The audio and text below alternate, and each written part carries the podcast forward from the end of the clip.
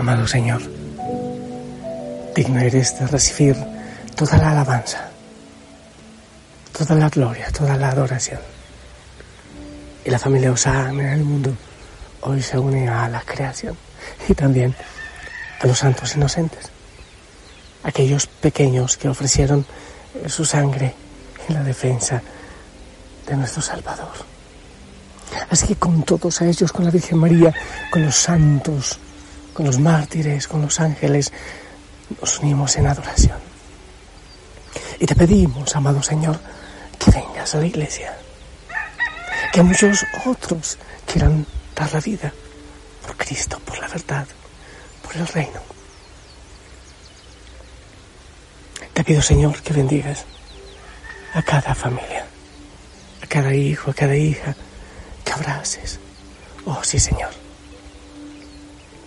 En momentos de, de tanta turbación, en momentos de dolor, que seas tú la luz, que vengas con tu luz, con esperanza, con gozo, con alegría. Abraza nuestros corazones, ilumina nuestras mentes con la luz del Espíritu Santo. Que levantemos nuestras manos y nuestro corazón para alabar, para glorificar. Hijo, hija Osana, te envío un fuerte abrazo. Qué bueno que hablas, abras tú también tus labios y tu corazón para glorificar al Señor. Pues ya sabes, ya te dije, y seguramente que ya lo sabías, estamos celebrando la fiesta de los santos inocentes. La lectura de la primera de Juan, espérenme a ver, vamos a escoger mejor Mateo 2, 13 a 18, ¿qué te parece?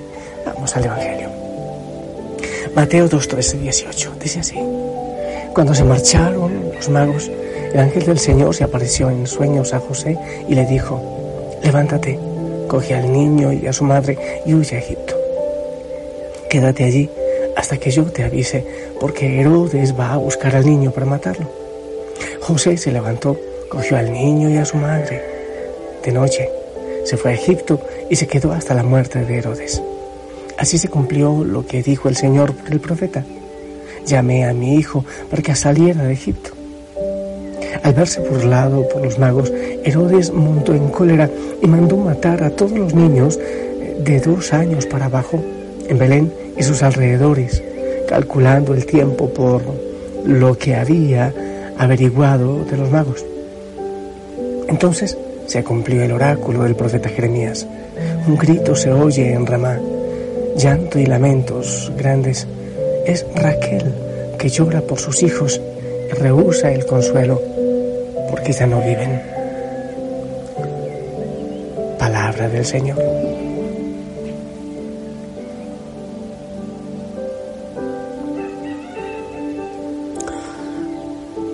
Podemos preguntarnos, seguramente muchos aún se preguntan, ¿por qué ocurrió esto del martirio de, estos niños inocentes? ¿Cuántos niños? ¿10, 20, 30, 50? Seguramente que era muy pequeño el, el, el, Belén y no había demasiadas familias, pero así hubiese sido, más la sangre de un niño, ya es horrible, ya es impresionante. Yo sí digo insistentemente que el enemigo no cambia mucho de estrategias. Casi siempre busca destruir la familia y destruir a los niños, y eso lo vemos ahora en, gran escala, a gran escala. Son las estrategias del enemigo. Me parece que que es por buscar siempre mandar, por buscar que se entienda que Él es el que manda y no Dios que es el dueño de la vida. Pero bueno, en distintas épocas lo que hace el enemigo es usar mentes, usar personas, usar ideologías, usar pensamientos. Herodes, que era el rey de Israel en aquel tiempo, se habla, hay dos Herodes, Herodes eh, este que es el grande, dicen, que fue el del nacimiento de, de Jesús. Y Herodes Antipas, el hijo, aquel ya pues que se enfrentó con Juan el Bautista y, del tiempo de, de Jesús ya grande.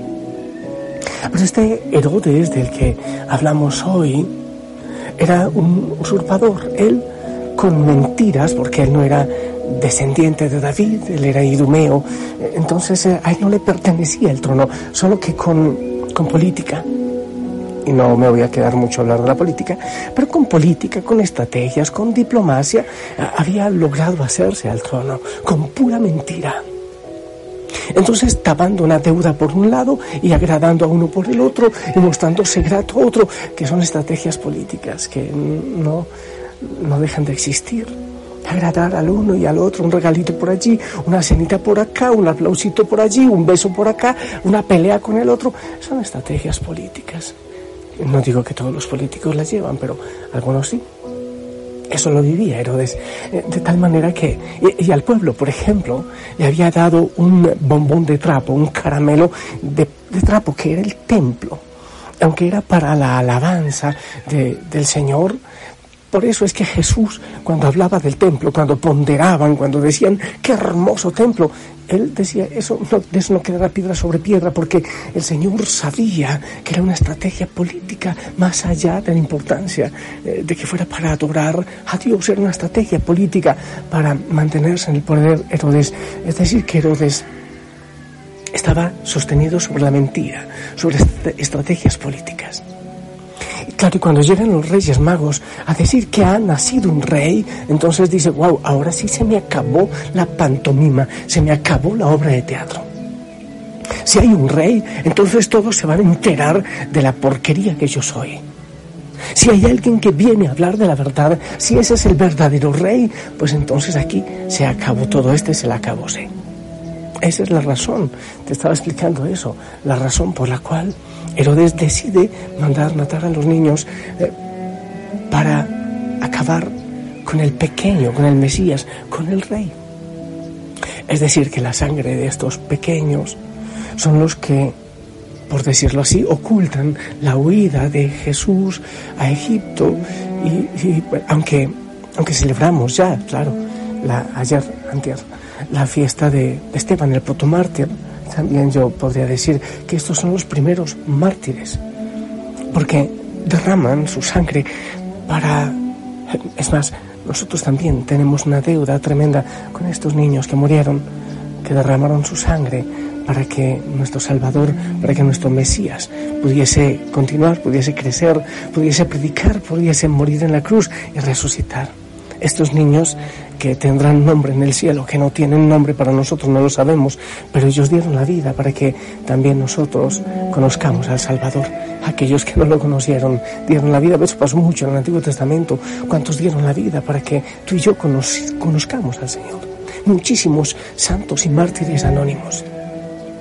Pero bueno, y, y a todo esto, ¿qué podemos aprender nosotros? Mira, yo pienso que hay demasiadas cosas ocultas.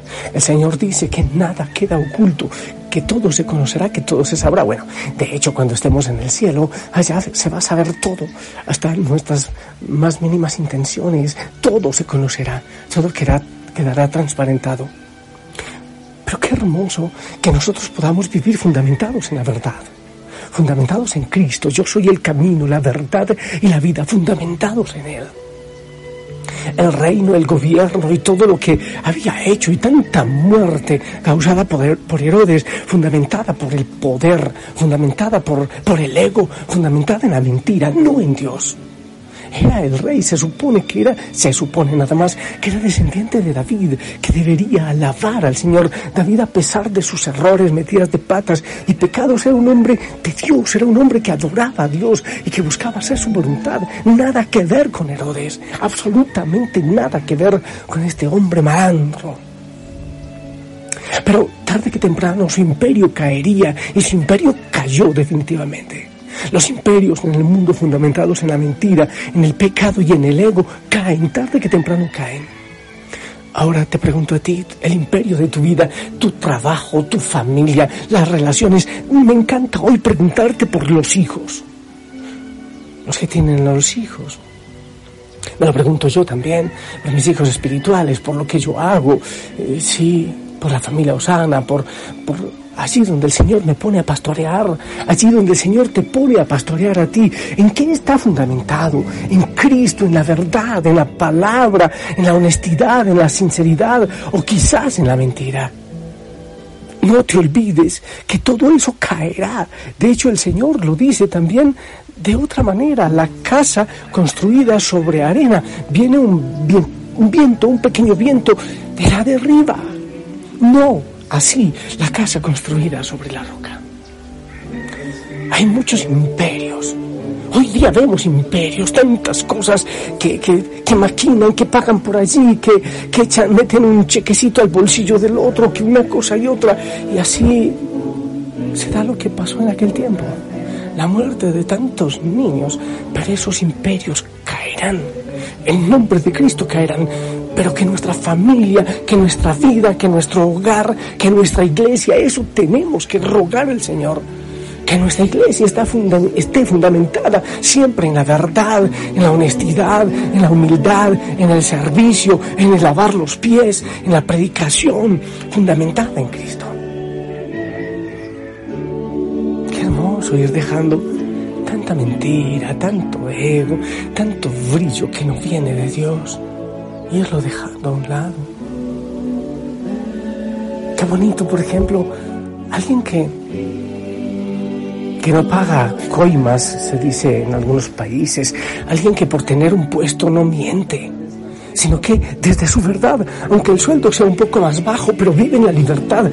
Yo también digo esto, qué hermoso cuando papá y mamá pueden mirar a los ojos a sus hijos y decirles, mira hijo, haz como yo he hecho, yo te he dado testimonio.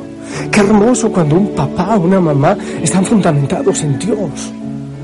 Hablan de Dios cuando muestran carácter, carácter de fe, carácter moral a sus hijos y pueden levantar la cabeza y el pecho. Si después las cosas fallan en el hogar, pueden descansar, pueden dormir en tranquilidad porque, porque se han fundamentado en Dios, no en la mentira. Porque no, no serán ni responsables ni cómplices de muertes, de mentiras de engaños. Debemos aceptar que no todos estamos dispuestos a que nos miren a los ojos porque hay muchas cosas que son fundamentadas en mentira. Pero el Señor puede hacer nuevas todas las cosas. Él puede levantarnos. Él puede hacer una vida nueva en ti, en mí, en los nuestros. Él es el camino, la verdad y la vida. Creo que esa es la primera enseñanza en que nos fundamentamos, en que se fundamenta nuestra vida.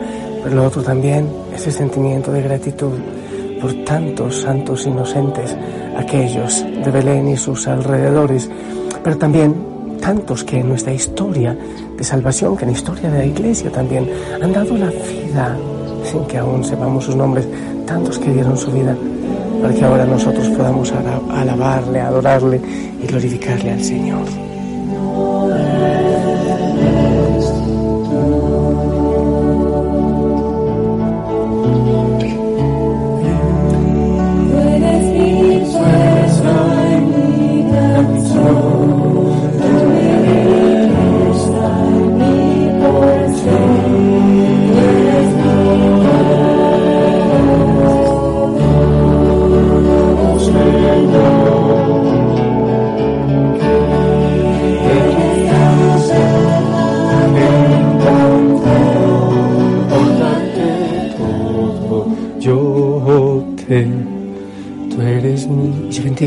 Corazón, bendigo tu familia, bendigo tu mente también con, la verdad que hay en ella, pero también la bendigo con las mentiras para que el Señor sane y rompa toda cadena que esté atada por las mentiras en tu vida, en la mía.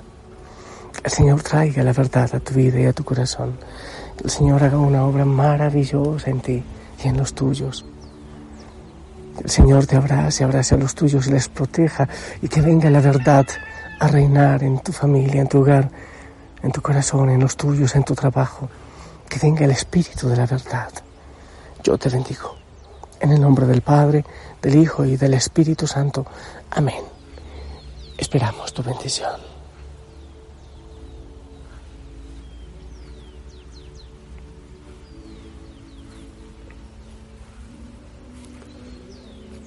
Amén, amén. Gracias. Gracias por tu bendición. Te amo. En el amor del Señor, abrazos a todos en casa. Qué bueno que analicemos esto. Qué bueno que hables en casa esto. Que lo hables con tu esposo, con tu esposa, con tus padres.